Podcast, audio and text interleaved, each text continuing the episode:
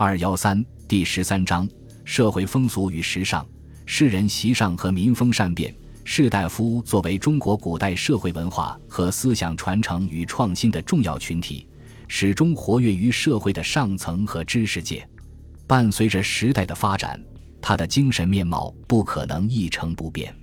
魏晋南北朝时期，士人摆脱了汉代章句儒学的桎梏，获得空前的精神解放，逐渐形成独具魅力的一代席上。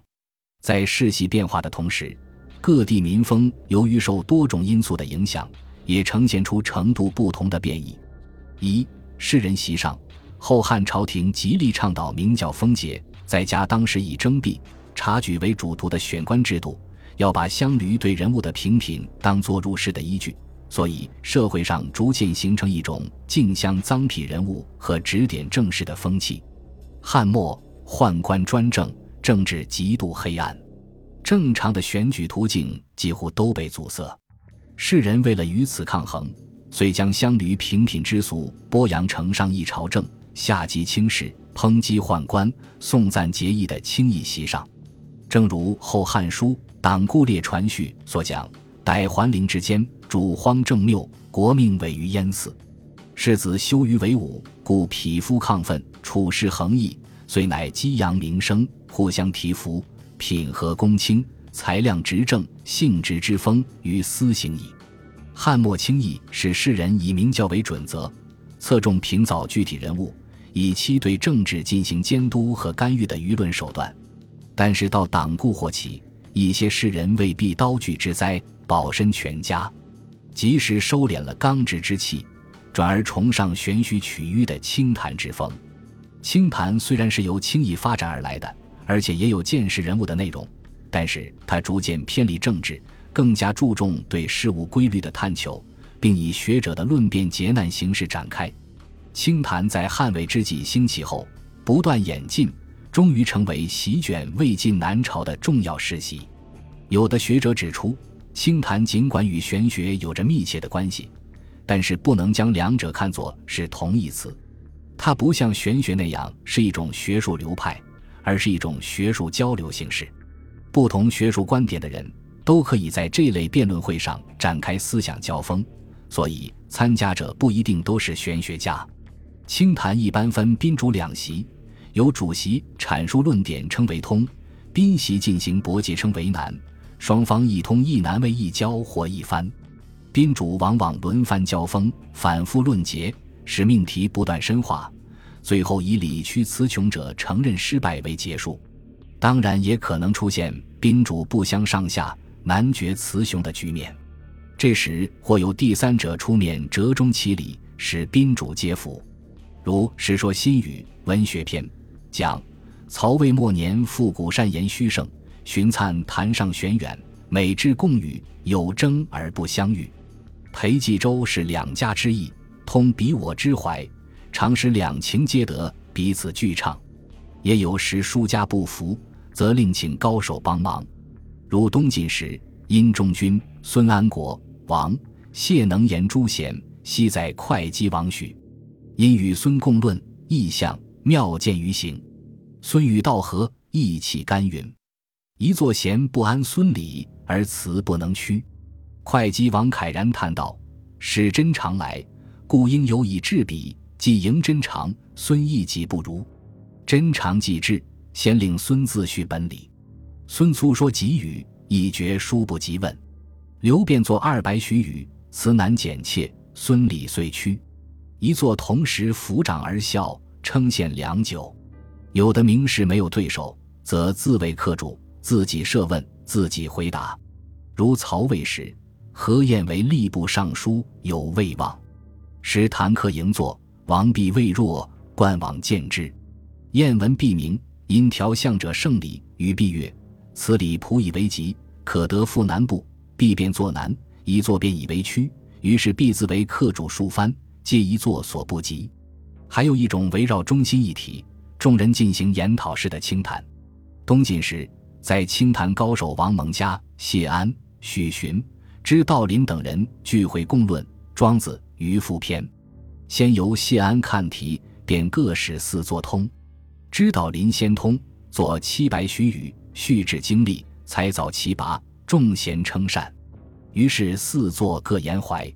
毕谢问曰：“卿等进步？”皆曰：“今日之言，少不自节，邂逅粗难，因自叙其意，作万余语。”清谈所创造出的良好学术讨论氛围，是在汉代和后世很难见到的。在这里，尊卑长幼的等级秩序受到冲击。论辩的双方，大多数情况下是平等的，以理取胜，以理服人为清谈参加者公认的基本原则。前述王弼在何晏面前，无论年龄还是社会地位都相差悬殊，但他可夺席一跃成为论坛的主角。之后，何晏还神服曰：“若斯人，可与论天人之际矣。”甚至皇帝在这种场合都摆不成架子。《世说新语·文学篇》：“顾月与简文同年，而发早白。”简文曰：“卿何以先白？”对曰：“蒲柳之姿，望秋而落。”松柏之质，经霜弥茂。有的学者认为，顾月在将蒲柳比作简文帝的秃顶，以松柏喻为自己的白发。此类事情很难想象可以在其他的历史时期出现。当然，随着皇权的复兴，这种平等讨论的局面开始变化。南朝后期，范缜主张神灭论。梁武帝虽然口口声声讲应设宾主，雕其宗旨，辨其长短。要与范缜进行平等论辩，但是又给对方定下违经背亲的罪名，并组织人围攻，显然高压气氛已与前大不相同。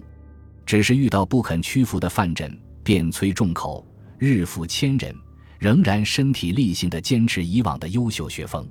世人在清谈时，主委往往是必不可少的道具。据白话文先生研究，主是一种大鹿，主与群鹿同行。主尾摇动，可以指挥鹿群行动。明士挥主轻谈，正是取意于此，该有领袖群伦的气概。主为底平上圆，形如树叶，很类似羽扇，握在明士手中，微微秀气，微微争姿，人若软润，雪散云飞，为清谈场上凭空增添了一股难以言表的飘逸潇洒的气氛。竹尾在清谈中居于重要地位。故而特为名士们所珍视。东晋著名清谈家王蒙病重时，在灯下反复把玩竹尾，长叹不已。好友刘谭明白他的用心，遂将竹尾放入王蒙棺中，以遂逝者的遗愿。竹尾后来竟成为清谈的代名词。由于清谈是一种充满精神享受的学术讨论会，所以很多诗人迷恋此道。从《史说新语》记载的清谈家们的事迹来看，名士们论辩起来往往十分投入，常常是夜以继日，废寝忘食。如《文学篇》在孙安国王因中军许贡论，往返惊苦，客主无见，左右进食，冷而复暖者数四。彼我奋至竹尾，悉脱落，满餐饭中。宾主遂至目忘食，未解身病体弱。沉溺清谈，常因思索难题而病倒，后来竟为此丢掉了性命。此事仍载于《文学篇》。魏界使渡江见王大将军，因夜坐，大将军命谢诱语，借见谢，甚说之，都不负孤王，遂达旦威严。王永熙不得遇，借体素雷，恒为母所禁。尔息忽疾，于此病笃，遂不起。过去有一种误解，以为魏晋南朝的世袭是一以贯之的。其实，自汉魏之际，始到南朝末年，世袭从来没有化异过。汉魏之际，世人在儒法兼宗的同时，已开始追求放逸自然，重才轻德，建功立言，畅行薄葬简约等风习一度大行。部分过激的士人更是言行不拘礼法，如孔融。祢衡之辈竟敢跌宕放言云：“父之于子，当有何亲？论其本意，是为情欲发耳。子之于母，亦复奚为？譬如祭物瓶中，出则离矣。继而与恒更相赞扬。恒谓荣曰：‘仲尼不死。’荣答曰：‘颜回复生。’魏晋时期，玄学大畅。《世人在力求调整纲常礼教与人性自由之间关系的学术争鸣和客观实践过程中，逐渐形成了一种极为旷达奔放的时代习尚。学术界将其概括为魏晋风度。魏晋风度的阶段性特征非常明显，以何晏、王弼为代表的正史名士，主张明教与人性的和谐统一，讲究的是仪容与服药。竹林名士中，阮籍、嵇康走得最远，公开提出越明教而任自然。他们用纵酒和放浪形骸以示愤世嫉俗。中朝时期，玄学流派纷呈，谈风大盛。以王衍为首的一批名士。身居高位却不务实政，或整日挥烛玄谈，或东施效颦，模仿竹林朱贤的皮毛，相与为散发裸身之瘾，终于导致国破身亡。王衍死前曾讲：“呜呼！吾曹虽不如古人，相若不祖上扶虚，戮力以匡正天下，犹可不至今日。”这句话倒是对西晋世袭浊流的准确定性之语。渡江之后。东晋名士经过痛定思痛的沉重反省，转而礼玄双修，并圆佛理入玄学，注意从域外文化中吸收有益的营养。在王导、谢安等人的带动下，大多数诗人能文能武，做到清谈和政务两不误。他们追求的是潇洒风神，世袭也因之一振。进入南朝，随着士族阶层的腐败，魏晋风度发生变质。世袭日趋散发出浓重的脂粉气，例如梁朝全盛之时，贵有子弟，多无学术。至于晏云，上车不落则著作，体中何如则秘书。无不熏衣剃面，覆粉施朱，驾长盐车，跟高齿机，坐妻子方入，凭班丝引囊，列完器于左右，从容出入，望若神仙。病态化和女性化。则成为这一时期世袭的重要特征。至于北朝汉族士人，由于处于异族统治之下，位居附庸的地位，享受不到南方士人那么多的学术自由，再加上河北一带素有抱残守缺的传统，汉儒旧学的势力依然很大，所以北学的身无是建立在穷奇之业的章句小道基础之上的，很难像约简的男人那样，一从书中得其精华。与南方比较，北朝的世袭要呆板拘泥得多。最能体现魏晋南朝世袭特征的，自然非清谈莫属，但并非是它的全部。如喜服药、痛饮酒、放浪形骸等，也是这一时期世人崇尚的习俗。魏晋是人服的药，名叫寒食散。由于药有紫石英、白石英、赤石之、钟乳、石硫黄五味药食为主。故又有五旦散之名。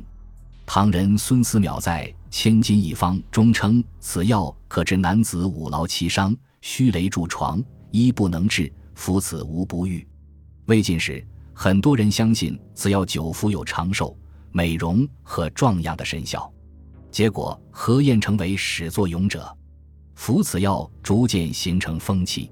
晋人黄甫谧在《寒食散论》中讲，晋是尚书何晏。丹好声色，使服此药，心家开朗，体力转强，经时息然，传以相授，历岁之困，皆不终朝而愈。众人喜于尽力者，不睹后患。晏死之后，服者弥繁，余食不辍。其实，五旦散是一种毒性很强的药剂，它能产生巨大的热量。必须通过一定的方式与人体内毒一起发散出来，才有疗效。孙思邈讲：“五旦散，先名寒食散者，言此散，宜寒食，冷水洗，取寒为酒，与清热饮之，不尔即百病焉。”就是说，服药后人一定要吃寒食，洗冷水浴，而且必须喝热酒，这样才能把毒气发散出来。此外，服者还要不断活动身体，外出散步，时人称之行散，否则内毒发作，不死即残。晋人黄甫谧因服寒食散中毒，周身浮肿，四肢麻痹，冬天痰裸食冰，夏天烦闷咳逆，既像疟疾，又似伤寒，苦不堪言，多次欲扣刃自杀。他还讲：足底长户，舌缩入喉，东海王良夫，拥居献背。陇西心肠绪，脊肉烂溃，蜀郡赵公烈，钟表六丧，西寒食散之所为也。《世说新语》也记载有很多人服食不当中毒的事例，如因双眼几乎失明，王树、王臣、王公等人则性格变态，而著名地理学家裴秀、名僧慧远等人还因此丧命。为何明知服食如此危险，世人还趋之若鹜呢？据王尧先生研究，原因是多方面的。首先是迷信寒食散的药力，认为服食可以长寿；其次是忌惜美容，以获得士林的艳羡，博取较高的品评；另外还指望它的功效，用以满足荒淫过度的性生活。当然，部分世人又有托避政治风险的目的。如王戎装作药性发作，跌入屎坑，使其王司马囧放弃杀他的念头；贺寻也借药发放浪，拒绝与作乱江东的陈敏合作。魏晋南朝，世人服药之风长兴不衰。从魏末何晏始到南朝后期三百年间，关于寒食散中毒者的事例史不绝书，《南史》张绍传和《梁书》张孝友传。记载的服食者房伯玉、张孝友，分别是齐梁两朝的惯例。此袭也播扬到北方。北魏开国之君拓跋圭即因服食寒食散后，精神分裂，行为乖舛，导致被儿子杀死。到魏孝文帝时，王公贵族迷然向风，皆以发热行散，自炫风流，以致有一人于是门前卧，婉转称热，要人静看。同伴怪之，报曰。我十发，同伴曰：“君何时服食？今得十发。”曰：“我昨食井米，有食。”食之，今发。众人大笑。真是画虎不成反类犬。与服药相比，世人饮酒更为普遍些。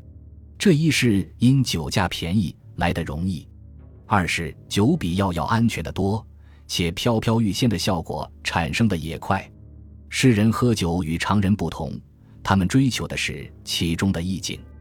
据《世说新语·任诞篇》记载，当时的名士对饮酒之乐各有高论。如王运讲：“酒正是人人资源。”王惠则云：“酒正自引人入圣地。正因为酒可引人入佳境，往圣地，故而世人有三日不饮酒，觉醒神不负乡亲之说。”并把能否痛饮酒作为衡量名士的标准之一。魏晋名士中沉溺于酒的特色人物不少，竹林七贤所以成为忘年之交，除志趣相近外，喜饮美酒也是他们经常聚会的原因。《世说新语·任诞篇》：陈留、阮籍、乔国嵇康、河内山涛三人年皆相比，康年少亚之。遇此气者，沛国刘伶、陈留、阮咸。河内向秀、琅琊王戎，七人长集于竹林之下，肆意酣畅，故事为竹林七贤。史称山涛饮酒八斗方醉，向秀以灌园饭菜来集筹酒资，王戎、嵇康常醉酒皇宫炉处，阮籍则闻步兵校尉缺，出多美酒。迎人善酿酒，求为校尉，遂纵酒昏酣，遗落世事。而阮咸因贪酒频出丑态，任诞篇诸阮皆能饮酒，纵容至宗人间共极，不复用常杯斟酌，以大瓮盛酒为作，相向大酌。时有群猪来饮，直接去上，便共饮之。刘伶更是个历史上有名的酒鬼，关于他的情况，在下节中还将提到，此处不赘。魏晋诗人饮酒，除追求自娱自乐的境界之外，也有逃避政治迫害的目的。阮籍饮酒，史称是为交胸中快垒。他虽有济世志，属魏晋之际，天下多故，由是不与世事，遂酣饮为常。为拒绝司马昭求亲的企图，他创下大醉六十天的记录，迫使对方不再纠缠。许多政敌都想寻找把柄，欲置其于死地，但均被阮籍的醉态弄得无可奈何。连司马昭都不得不承认，天下之至甚，岂为阮嗣宗乎？美语之言，言极玄远，而未尝评论时事，脏痞人物，真可谓至甚矣。魏晋南朝的诗人讲究穿衣宽松博大，鲁迅先生推测各中原因与服散有关。他说，世人吃药因为皮肉发烧之故，不能穿窄衣，为预防皮肤被衣服擦伤，就非穿宽大的衣服不可。现在有许多人以为晋人轻裘缓带宽衣，在当时是人们高义的表现，其实不知他们吃药的缘故。一般名人都吃药，穿的衣都宽大，于是不吃药的也跟着名人把衣服宽大起来了。还有吃药以后，因皮肤易于磨破，穿鞋也不方便，故不穿鞋袜而穿机。所以我们看近人的画像或内饰的文章，见他衣服宽大，不鞋而机，以为他一定是很舒服、很飘逸的了。其实他的心里都是很苦的。他还说，由于皮肤易磨破。不能穿新的，而宜于穿旧的衣服，便不能常洗，因不喜便多湿。所以在文章上，狮子的地位很高。门师而谈，当时传为美事。鲁迅的分析确实有一定的道理。当时的名士把身上长虱子多是做风雅，这样的事例在史书中记载的颇为不少。《世说新语·雅量篇》，故何始为扬州从事。月旦当朝，未入寝，停车州门外。周侯以丞相立河车边，何密师怡然不动。周既过，返还，只顾心曰：“此中何所有？”故博师如故。至于罗坦，除服药的缘故外，还有其他原因。我们在下一节中将讲到，因当时的汉人实行上衣下长制度，长内穿的是开裆裤，所以只能跪坐。如积聚而坐，容易露丑，自然被视为违礼。祢衡为曹操所迫，当众击鼓，势必先脱坤，次脱于衣，裸身而立。这个举动实际上是用形体语言表达对曹操的抗议和轻蔑。故事后，曹操自嘲说：“本欲辱衡，衡反辱孤。”阮籍经常露头散发，裸袒积聚，也是在发泄自己对时局的不满。而刘伶在屋中裸卧，别人进来后被告知：“我以天地为洞宇，巫师为坤衣，诸君何为入我坤中？”这是诗人在摆脱明教束缚之后，对自身价值的重新认识，口气之大，骇世惊俗。当然，这种风习也有一定的负面作用。东晋时期，堂堂的荆州刺史王成竟当众脱光上述八喜鹊窝，王臣到岳父家奔丧。竟然同十几人披发裸体而入，绕上三圈便走了。这些名士的行径简直荒唐透顶。至于名士周更甚，有爱妾能为心生，于众中欲通其妾，录其丑秽，言无作色。本集播放完毕，感谢您的收听，喜欢请订阅加关注，主页有更多精彩内容。